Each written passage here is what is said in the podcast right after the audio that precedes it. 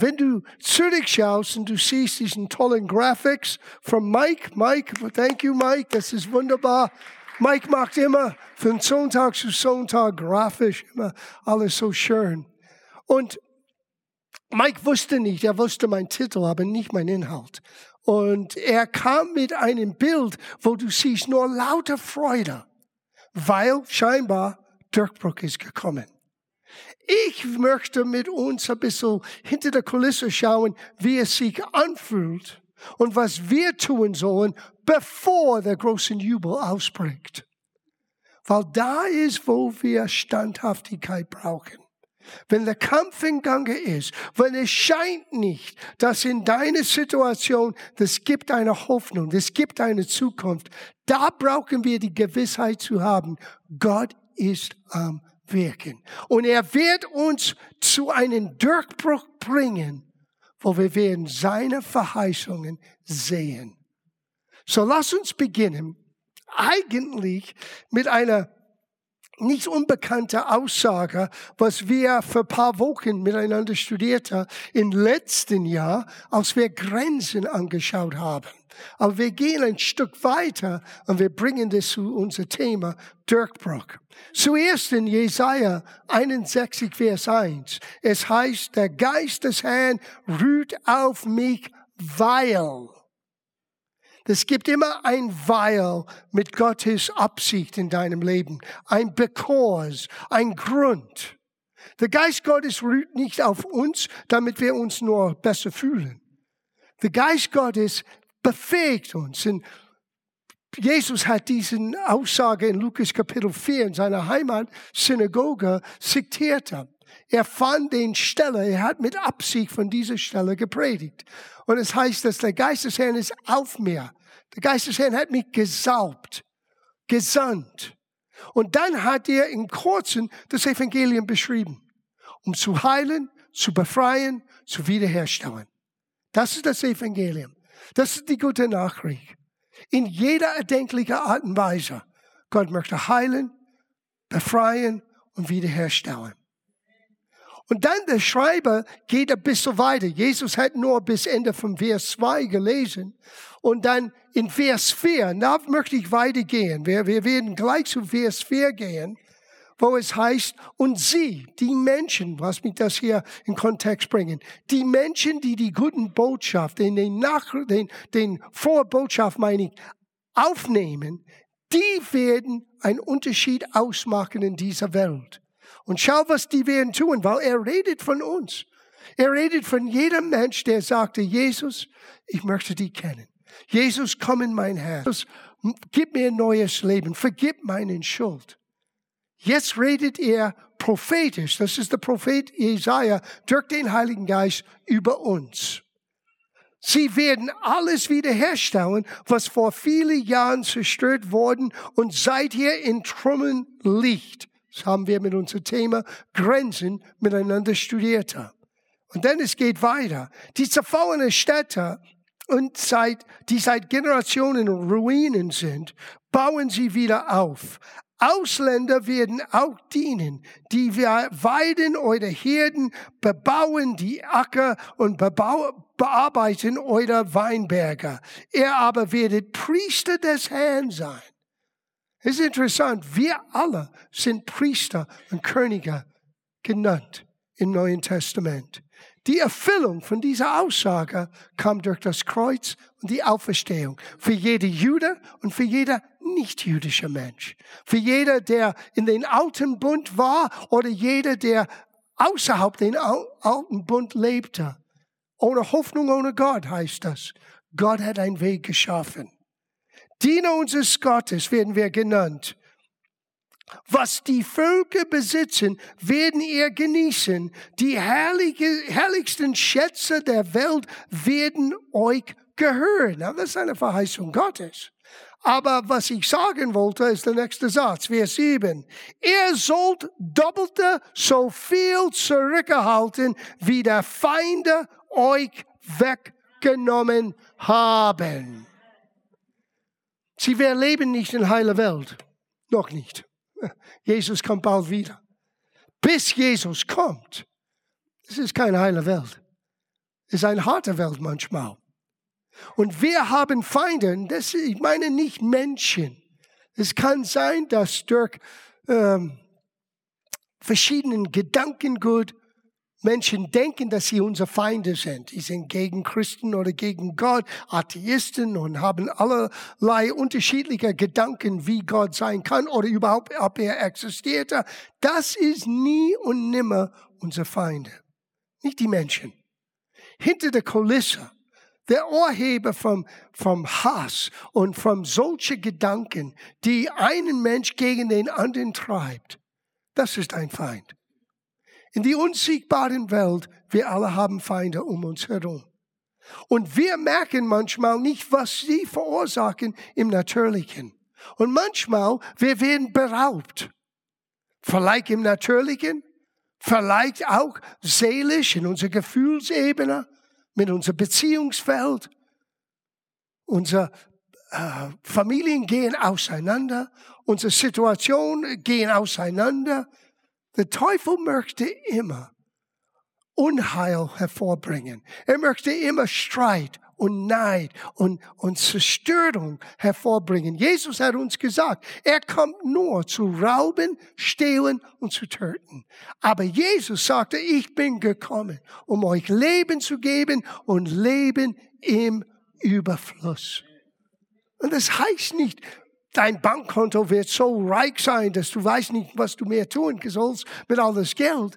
Ein Leben in Überfluss heißt ein erfülltes Leben, dass deine Beziehungsebenen sind erfüllt, dass du jeden Abend gut schlafen kannst, dass du nicht mit Angst und Sorge und Ungewissheit weiterleben musst. Das ist ein Leben in Überfluss. Und du bist fähig, aus deinem Leben jemand anderen zu beschenken. Das ist ein Leben in Überfluss. Kann man nicht messen mit Geld. Kann man nicht messen mit natürlichen Dingen. Wahrer Wohlstand, Wohlergehen fängt hier an. Wie, heißt, wie hat Johannes gesagt, wie deine Seele wohlgeht, sollst du in aller Aspekten des Lebens wohlergehen. Aber es fängt an hier in deinem inwendigen Mensch. Und manchmal, wenn wir werden beraubt, das allererste, was es bewirkt, ist eine Unzufriedenheit in uns. Eine Sorge oder Angst, dass wir werden zu kurz kommen.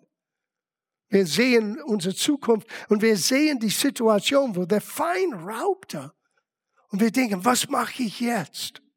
Oh Gott hat einen Plan. Er möchte uns zum Durchbruch bringen. Aber der Weg dorthin ist manchmal abenteuerlich. Und dank sei Gott, Gott hat uns ein Beispiel gegeben. Wir werden hier König David anschauen. Weil Gott möchte dir doppelt. Überleg mal für einen Moment. Doppelt zurückbekommen von alles, was der Feind geraubt habe. Bist du bereit in 2024 doppelt zu bekommen? Von alles, was der Feind bisher beraubt hatte? Ich bin bereit. Ich möchte Doppelte haben. Nicht wegen mir, sondern wegen der Verheißung Gottes. Und das ist eine Verheißung an dich und an mich. Und Paulus hat gesagt, unser Wort, was, er, was wir verkündigt haben, ist nicht Ja und Nein. Es ist immer Ja und Amen in Christus. Und das Wort Amen heißt nicht das Ende, es heißt so sei es. That's it. Es ist eine Verheißung für jeder einzelne von uns für 2024. Erwarte doppelte zurück. Aber es kommt mit einer Bedingung. Es kommt mit einer Bedingung. Und diese Bedingung werden wir durch König David gemeinsam lernen. Es ist 2 Samuel Kapitel 5, Vers 17. Und es ist die Zeit, wo David wurde als König eingesetzt. Und das war eine große Reise, als Teenager bis hin zum König. Er wusste, was Gott für sein Leben hat. Und es dauerte nicht fünf Minuten. Er war wahrscheinlich ein Teenager, 15, 16, als er zum ersten Mal von dem Prophet hörte, hier ist der nächste König Israels. Aber mit 30 ist er in diesen Amt, in diese Aufgabe hineingekommen. Jahre später. Und David lernte Geduld. Und viele andere gute Lektionen hat er gelernt. Und hier ist der König und gleich kommt der Feind, um seinen Königreich, seine Aufgabe zu zerstören. Das ist typisch der Teufel. Sobald es du beginnst, das zu tun, wozu Gott dich berufen hat, wozu Gott dich geschaffen hat, kommt der Feind und versucht allerlei Dinge im Hintergrund im Gange zu setzen, damit du entmutigt bist und damit du wirklich deine Freude verlierst. Damit du beginnst zu zweifeln an die Güte Gottes. Beginnst zu zweifeln an der Verheißung Gottes. Das Leben aus Nachfolger Christi ist ein Leben aus dem Glauben. Aus dem Glauben heißt jeder Schritt, ist zuerst meine Überlegung, ist das Gott wohlgefällig? Ist das Gottes Plan? Ist das, was er vorhat? Weil ohne zu wissen, dass es Gottes Plan ist, kannst du wirklich nicht biblischer Glaube haben. Der Glaube ist nicht eine Augen zu und ich hoffe es, das ist, was Menschen denken, Glaube ist. Glaube ist eine völlige Überzeugtsein, dass das, was andere Menschen nicht sehen, ich sehe.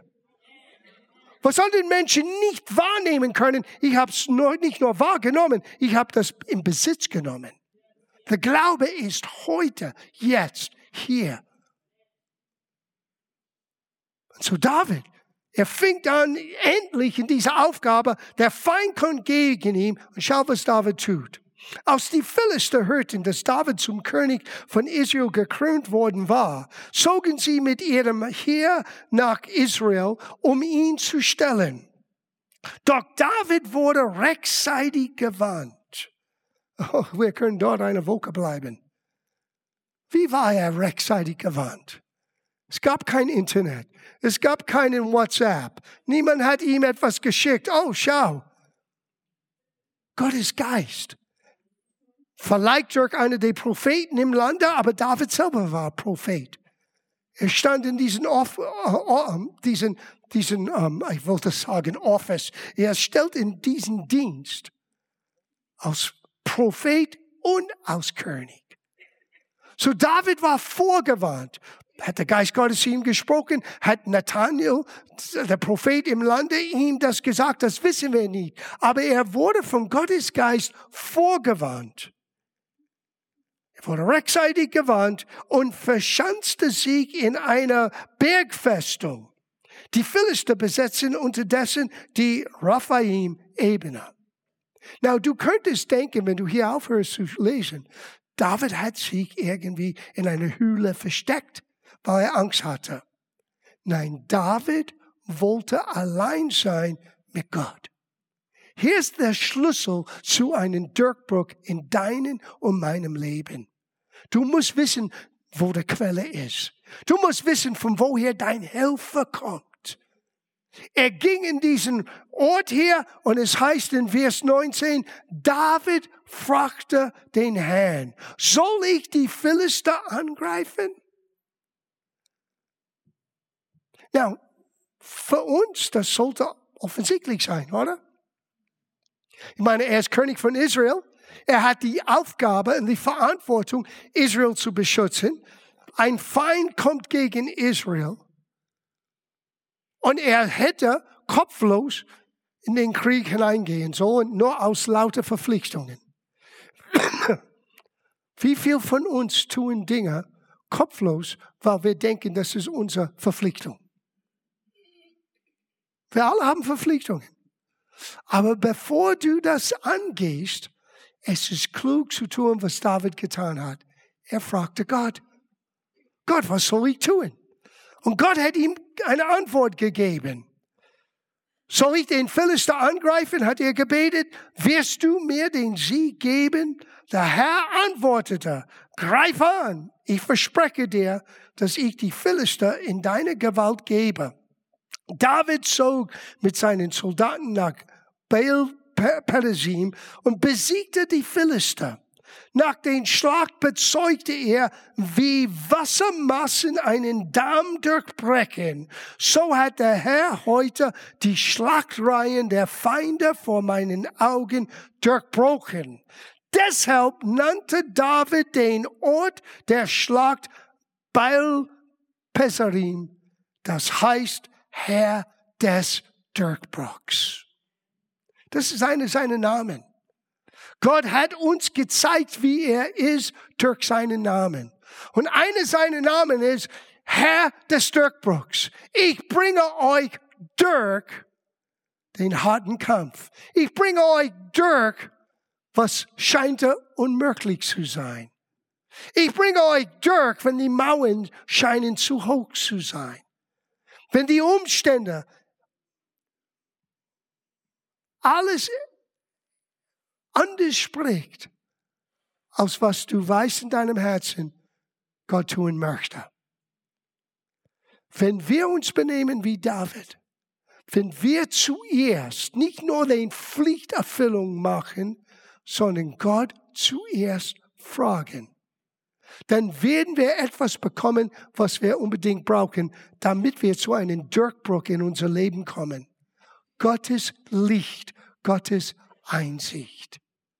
Und Gottes Licht, Gottes Einsicht, wenn man Licht, das Wort Licht sieht im Neuen Testament, auch im Alten Testament meistens, es ist nicht einen, eine Beschreibung von was wir sehen mit einem Scheinwerfer, der Sonne oder Sterne oder Mond. Es ist Einsicht. Wir müssen sehen, wie es weitergeht. Wir brauchen Einsicht, wir brauchen Licht. Es gab eine Stelle in diesem wunderbaren Theaterstück, was Meana für Jahre auf die Bühne brachte, von Sophie Scholl, Sophie und Hans Scholl. Es heißt Widerstand des Gewissens. Und es gibt eine Szene, als sie in der ähm, Gefängniszelle stand und wusste am nächsten Tag, sie wird umgebracht, hingerichtet sein. Und sie zitierte ihr Lieblingspsalm. Wir wissen aus ihr Tagebuch, das war eine ihrer Lieblingspsalmen. Und ich möchte es vorlesen. Das ist aus der Hoffnung für alle Übersetzung. Das ist Psalm 13, Verse 4 bis 6. Schau hier und erhöre mich, o oh Herr, mein Gott. Erleuchte meine Augen, dass ich nicht in den Todesschlaf versinke. Dass mein Feind nicht sagen kann, ich habe ihn überwältigt. Und meine Widersacher nicht verlocken, weil ich wanke. Ich aber vertraue auf deine Gnade. Mein Herz soll frohlocken in deinen Heil. Ich will dem Herrn singen, weil er mir wohlgetan hat. Hier ist unsere Herausforderung. Versinken wir in den Todesschlaf? Na, was ist der Todesschlaf? Es heißt nicht, dass du physisch tot. Es heißt, dass du tot bist zu den Realität, was wirklich im Gange ist. Du siehst nicht mehr hinter der Kulisse. Du siehst nur diese natürlichen Umstände und du messt alles nach deinen Gefühlsebene, dein Bauchgefühl, wie es dir geht. Statt zu Gottes Wort zu geben, gehen, wo es ewige Wahrheit ist, wo es zeigt uns, wie es wirklich ist. Was wir nicht sehen können, zeigt Gott uns hier. Gib Licht, dieses Satz, gib Licht meine Augen, dass ich nicht in den Todesschlaf versinke. Warum? Dass mein Feind nicht sagen kann, ich hatte ihn überwältigt.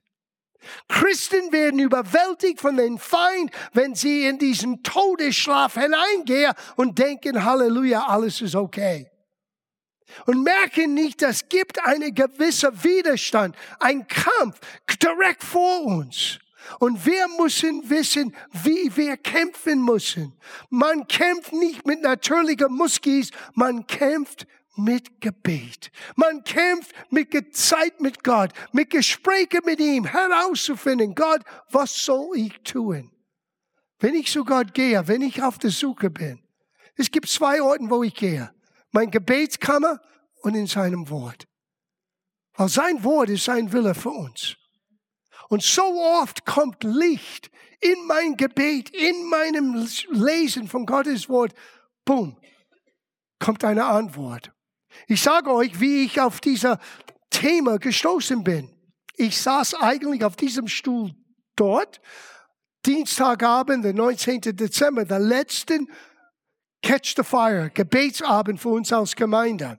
Und Lukas hat den, den Verantwortung übernommen. Es war eigentlich nur Lukas und ich. Und Lukas fing an zu beten und er betete für Durchbruch.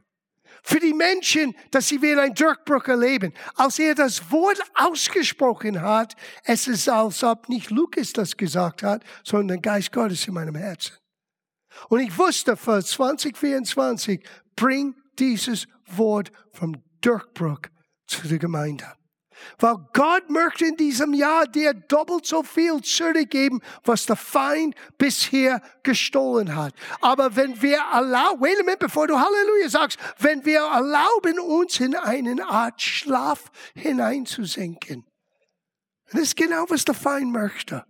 Er möchte nicht, dass wir agieren im Leben, aus dem Glauben, unsere Zukunft, unser Heute, morgen und übermorgen formen. Er möchte, dass wir irgendwie religiös sind und durch den Tagen gehen. Und sagen, Kesara Was wird sein, wird sein. Okay, so ich habe das verloren, so ich habe das verloren. No, du warst beraubt. Und es ist an die Zeit, dass du es zurückholst. Und die Art und Weise, wie du das zurückholst, du brauchst Zeit mit Gott.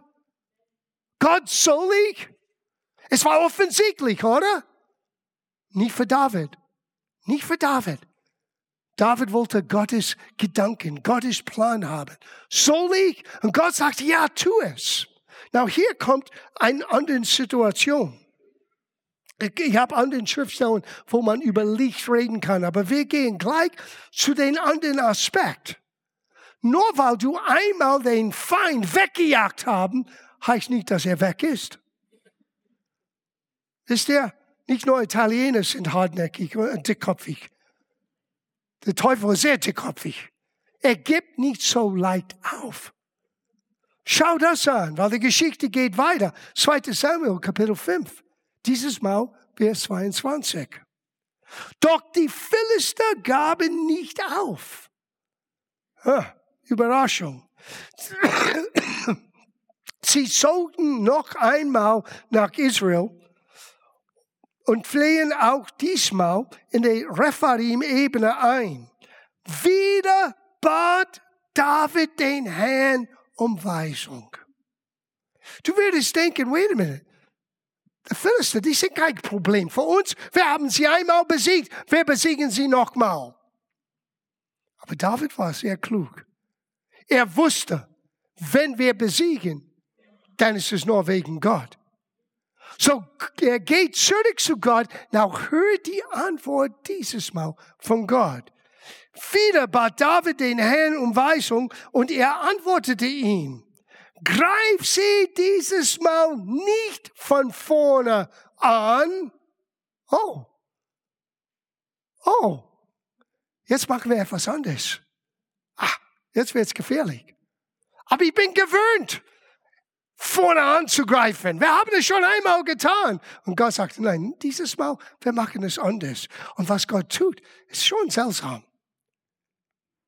Und er antwortete ihm, greif sie diesmal nicht von vorne an, sondern umgeht sie und fällt ihnen bei den Balsamstauden in den Rücken. So bau, hör gut zu, so bau du den Wipfen des Balsamsträucher ein Geräusch wie ein Schritten hörst. Ha? Auf Englisch es heißt, wenn du die Fußtreff, ähm, Fußstapfen in den Bäumen hörst. Wer geht spazieren durch den Spitzen den Bäumen? Gott. Die Engel. Ich weiß nicht, ob Gott selber oder die Engel geschickt hat. Er sagte, ich habe schon jemanden und die werden über den Spitzen den Bäumen laufen. Wenn du das hörst, kannst du vorstellen, was in den Köpfen von den Armee von Israel ging, als der König rauskam und sagte, wir kämpfen dieses Mal anders. Dieses Mal, wir gehen hinter hier und wir warten.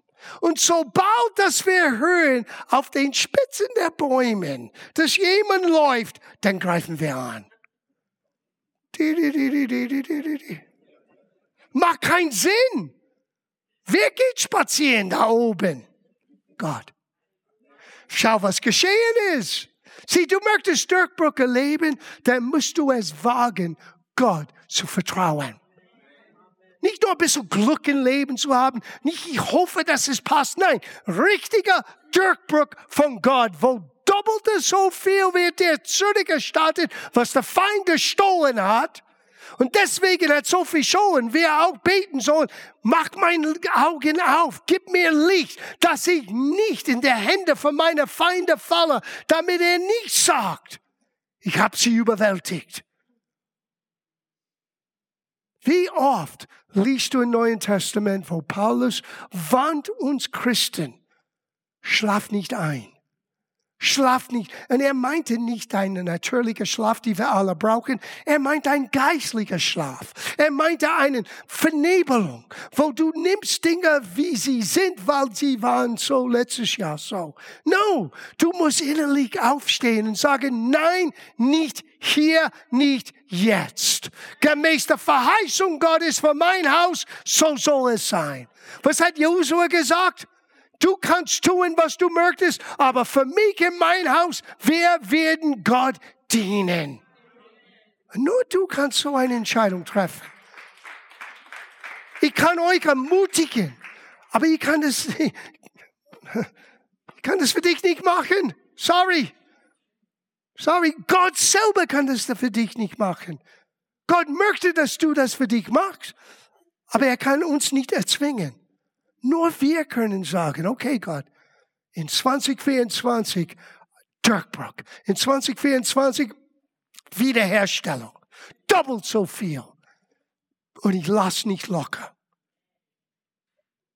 Und Gott, wenn du ihn suchst, vielleicht sagt, okay, aber so machst du das jetzt. Du denkst, Gott, das habe ich bisher nie gemacht. Gott, das habe ich bisher nie gesehen. Gott, ich habe das so nie erlebt. David, du wirst den, den Fußstapfen hören auf den Spitzen den Bäumen. Und wenn du das hörst, das ist das Signal. Oh, crazy. Gott hat einen Sinn für Humor. Gott macht manchmal lustige Dinge. Werd nicht vergessen, ich habe euch diese Geschichte erzählt, als, als wir aus den, wir hatten ein Haus am Anfang in 82 für unsere Gemeindebeginn gemietet und dann nach weniger als sechs Monaten, wir bräuchten etwas anderes. Und so irgendwann in 83, wir haben einen Inserat gesehen für ein Bürogebäude im West End. Und das war eigentlich vom TÜV, die hatten das gemietet, die haben ein neues großes Gebäude, wo der Kfz jetzt ist, in West End. Und wir mussten durch TIF gehen, aber TIF hat gesagt, wir werden gerne euch haben, aber man muss mit dem Besitzer reden. Er war ein Teppichhändler, der Herr Ruver. Und wir gingen zu Herr Ruver und wir reden mit ihm, dass wir gerne diesen Gebäude, Gebäuderäume übernehmen wollen für unsere Arbeit. Und er schaut mich an und sagte, Herr Angelina, entschuldigen Sie, aber wir wollen keine Sekte hier haben. Mehan und ich waren wirklich enttäuscht, weil in unser Herzen, wir waren überzeugt, Gott wird uns diese Gebäude geben. Wir gehen aus der Tür und aus, beim Ausgehen, Gott sagte, geh zurück und sag ihm deine Geschichte. Now, in meinem Kopf, ich denke, what am I going to say? Ich gehe zurück und ich sagte, Entschuldigung, ich möchte nicht unhöflich sein. Aber und dann sagte ich ihm, ich bin nicht Pastor geboren. Ich war Rock'n'Roll-Musiker als junger Mann. Ich war drogenabhängig. Ich lebte ein wildes Leben. Und Jesus ist in mein Leben gekommen. Und alles, was wir tun, ist Menschen helfen, dieser selbe Jesus zu erfahren. Er schaut mich an und sagte, Angelina, Sie können das Gebäude haben. Später habe ich herausgefunden, eines seiner Kinder hatten Probleme mit Drogen. Das hätte ich nie nimmer wissen können. Gott wusste das. Geh zurück und sag ihm. Das ist genauso crazy wie ich höre jemand, der geht auf den oben Spitze von den Bäumen. Aber es hat sich gelohnt.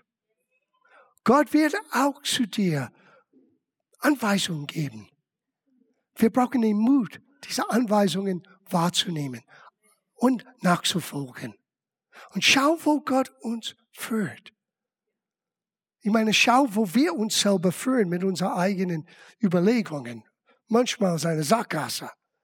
Aber wenn wir Gott vertrauen, seiner Anweisung, obwohl sie manchmal für uns seltsam sind, schau, wie er uns ans Ziel bringt. Was ist passiert? Wir lesen es zu Ende. Sobald dass du, das haben wir, uh, Vers 25, David tat, was der Herr ihm befohlen hatte. Unter seiner Führung schlugen die Israeliten die Philister und verfolgten sie von Gibeon bis weit in den Ebenen hinter, hinunter nach Gesa. Es hat funktioniert.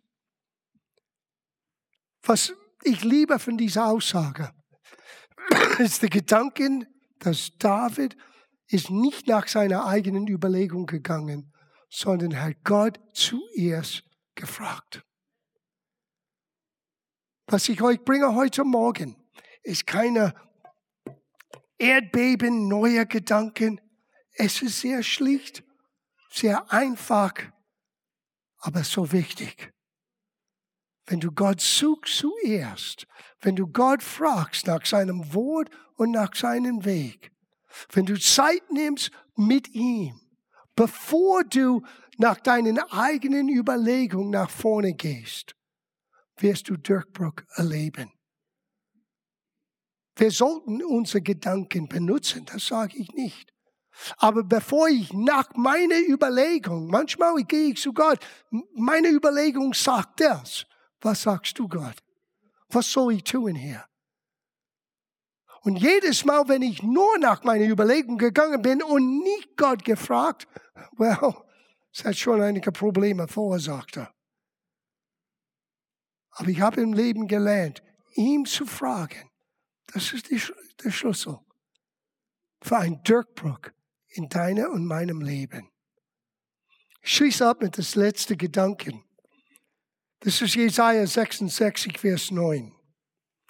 Wo Gott hat uns hier eine Verheißung gegeben. Soll ich bis zum Durchbruch bringen und doch nicht gebären lassen?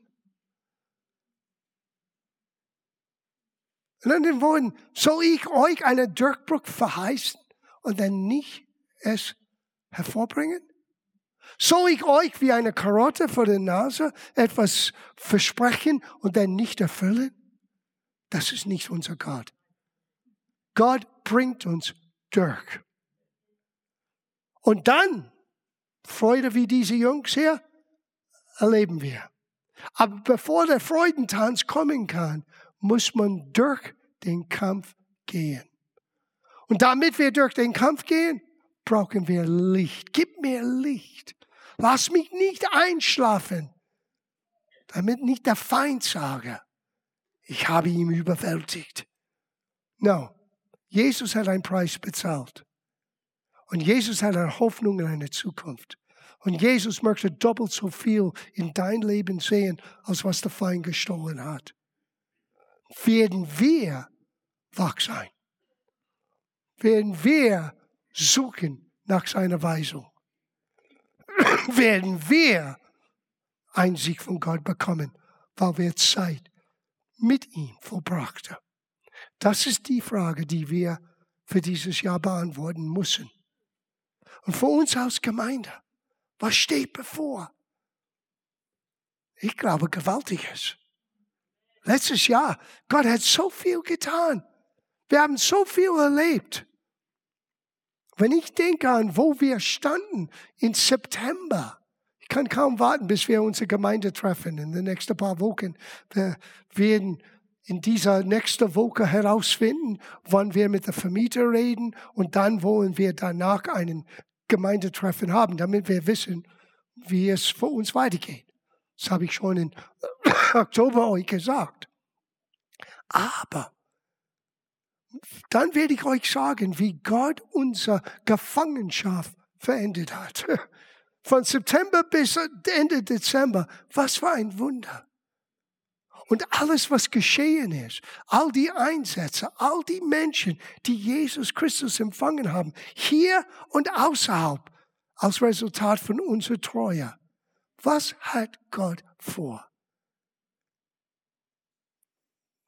Mit das letzte Gedanken wollen wir dann beten. Gott hat uns vorgewarnt. Und wenn du die Nachrichten anschaust, puh, ist schwer zu sagen, Happy New Year sehr, sehr, sehr großen Leid auf dieser Erde, gerade jetzt. Aber Gott hat Folgendes gesagt in Jesaja. Große Dunkelheit wird die Erde beherrschen. Aber steh auf und werde Licht, weil auf euch kommt der Heilige, der Herrlichkeit Gottes, das ist der Heilige Geist. Auf euch scheint Gottes Licht aus. Wir sind die Hoffnung. Nicht, weil wir so besonders sind, nur weil Jesus in unser Herzen lebt. Er ist das Licht, das die Menschen erhält. Sein Leben, was er für uns getan hat. Und wir sind beauftragt, Licht zu sein in dieser Welt. So ja, es ist dunkel da draußen. Aber wir haben eine Aufgabe. Steh auf, werde Licht. Und wie tun wir das? Weil wir von Gott gehört haben. Weil wir tun, was er sagt und weil er bringt uns zum Durchbruch.